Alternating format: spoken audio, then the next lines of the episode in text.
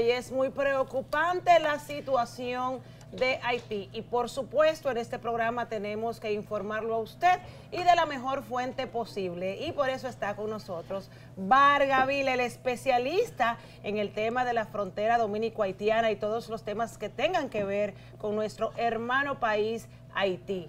Bienvenido a una nueva mañana. Qué bueno tenerte otra vez con nosotros, Vargavila. El placer y honor es todo mío, Condesa.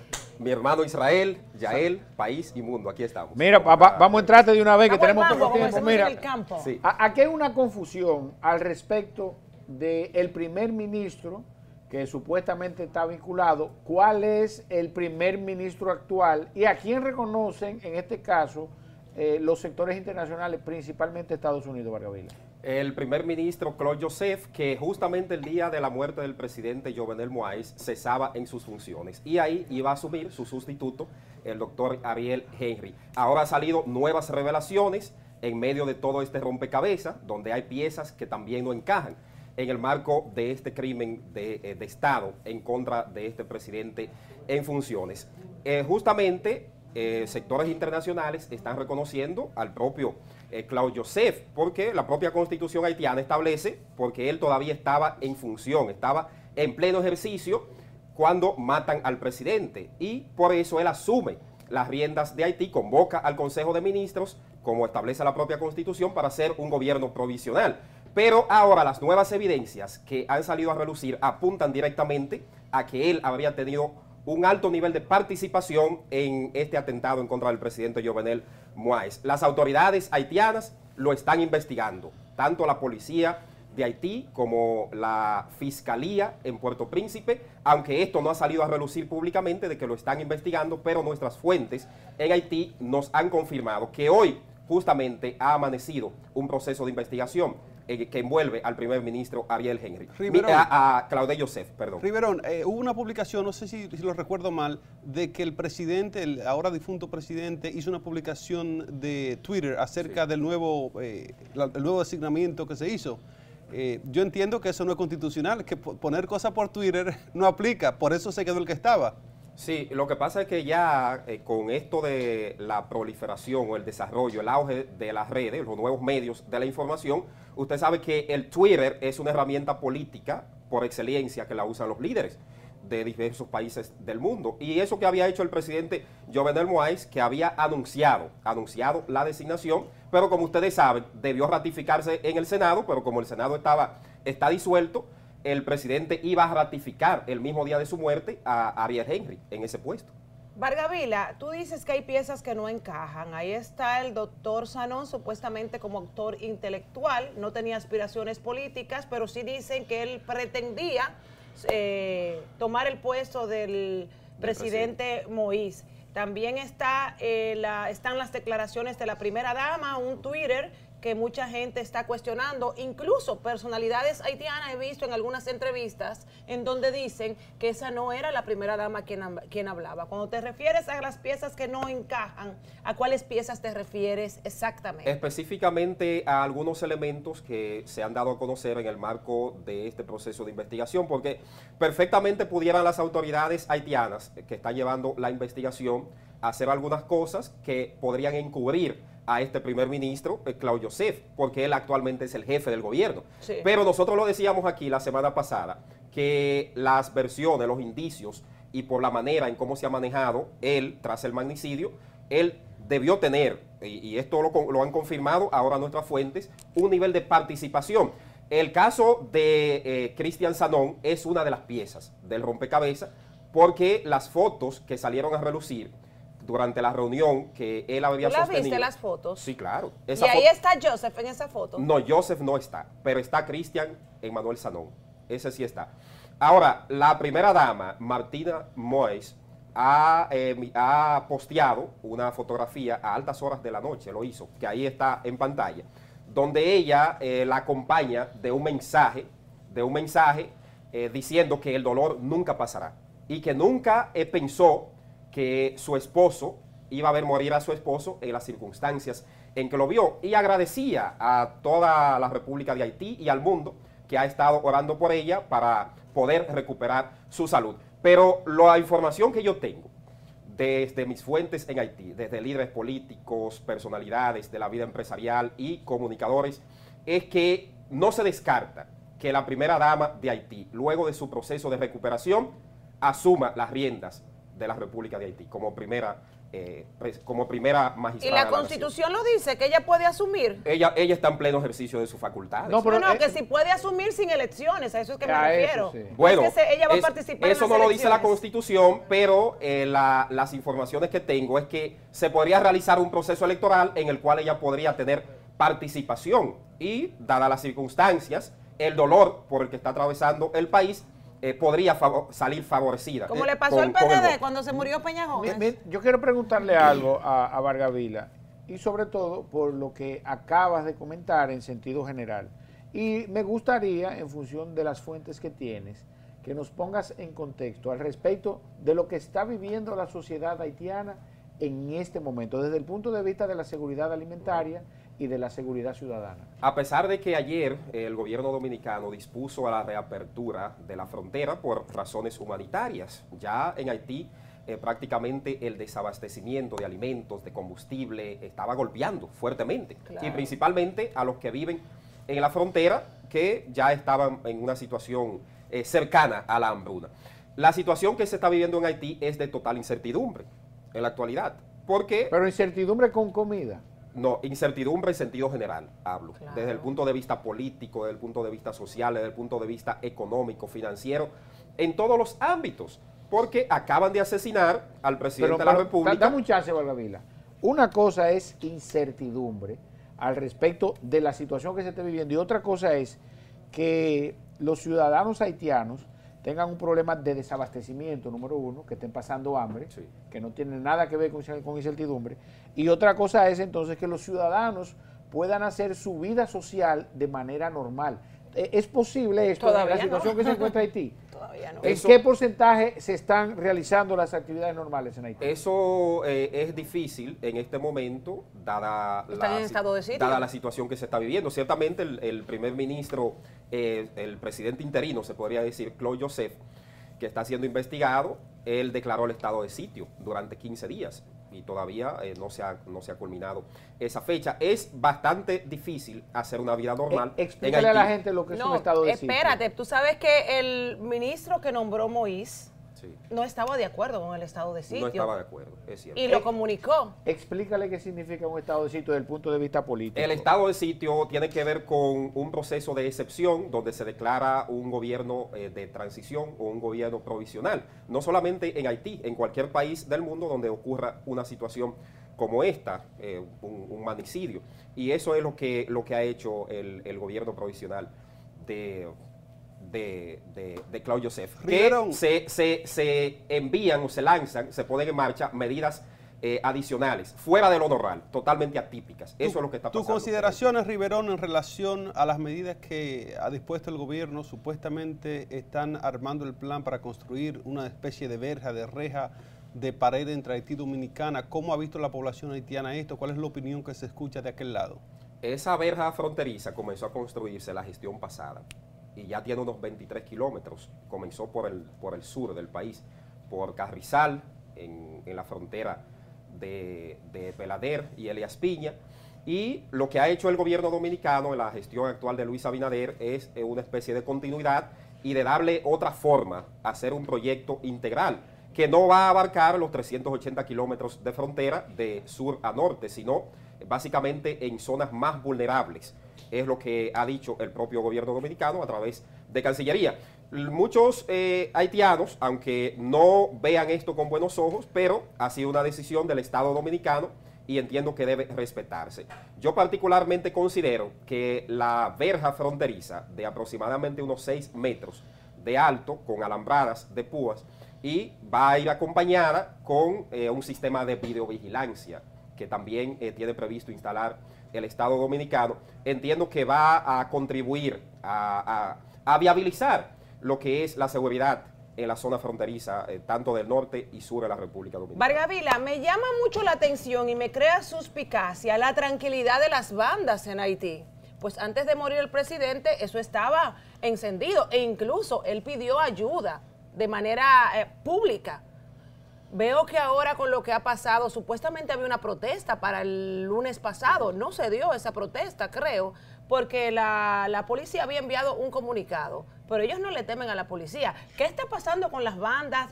Presiento que hay como cierta complicidad o no sé, una energía positiva entre las bandas y el actual presidente interino.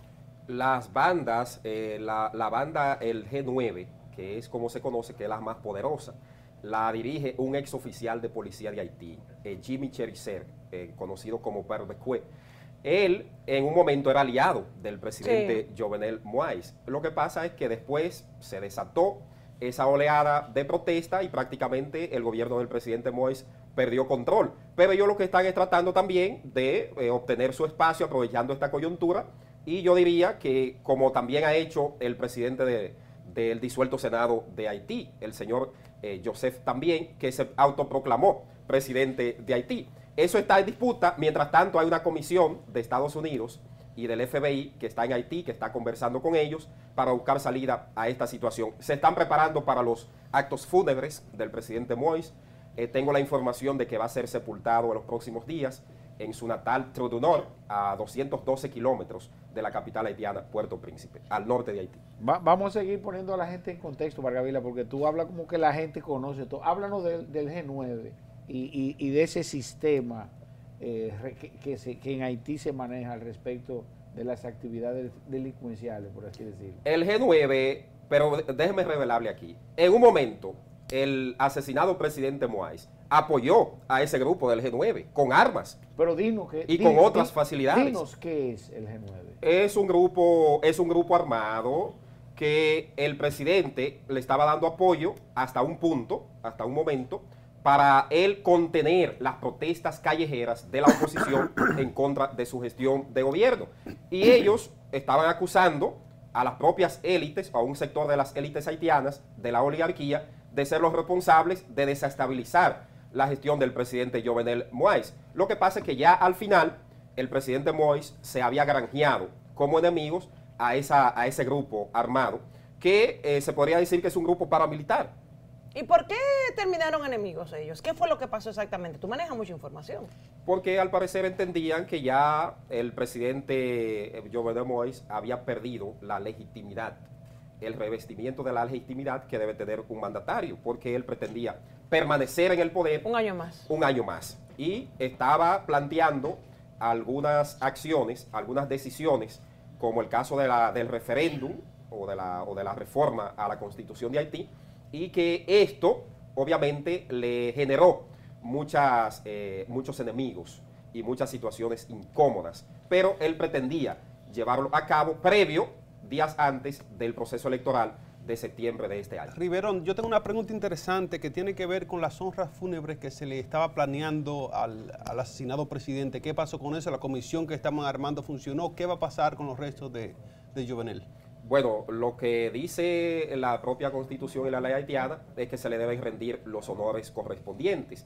Veíamos, óigame, cómo son las cosas, ¿eh? al propio primer ministro y jefe del gobierno interino, Claude Joseph, él mismo anunciando, eh, acompañado de los demás ministros, la policía, el, director de la policía, León Charles, y demás funcionarios, eh, dando la información y anunciando la designación de esta comisión oficial que se encarga de organizar los actos fúnebres de Estado al presidente haitiano. Algo totalmente paradójico, porque si aquí se está vinculando al primer ministro Carlos Joseph, pienso que esto es un descaro y espero que las próximas horas no descarto que él sea arrestado por esta, eh, por esta situación, porque hay, hay elementos eh, contundentes que lo están incriminando a él. Vargavila, eh, se está recomendando que se celebren las elecciones para septiembre-octubre en Haití, pero expertos en seguridad dicen que Haití no está preparado para celebrarse unas elecciones en pocos meses.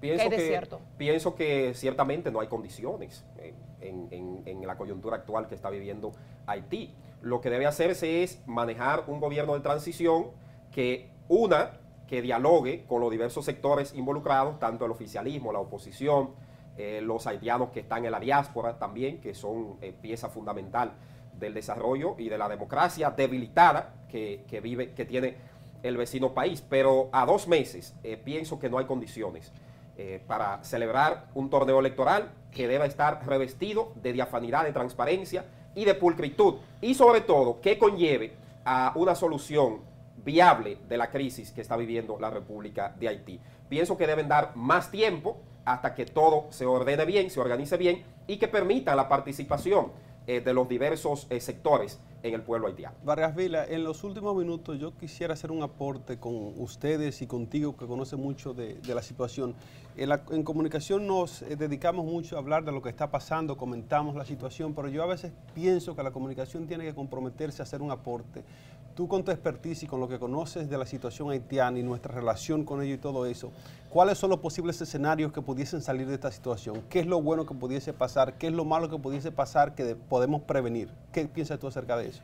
Pienso que estamos en un punto importante y algunos eh, analistas también, ya él, como tú eh, bien señalas, han planteado la posibilidad de que Haití eh, sea manejado eh, por una especie de fideicomiso. Es lo que, es, Lo que, es lo que se llama. Ustedes los expertos en finanzas saben más de eso que yo, donde intervenga la comunidad internacional, llámese la Organización de las Naciones Unidas, llámese la Organización de Estados Americanos, pero no eh, Estados Unidos como tal, porque Estados Unidos tiene algunos intereses geoestratégicos y geopolíticos en Haití, como los tiene Francia, como los tiene Canadá, como los tienen otros países que eh, en gran medida son parte, son responsables de esta situación que está viviendo Haití hoy día. Pero de plano, hay que ir descartando una intervención militar con tropas, porque no ha solucionado nada.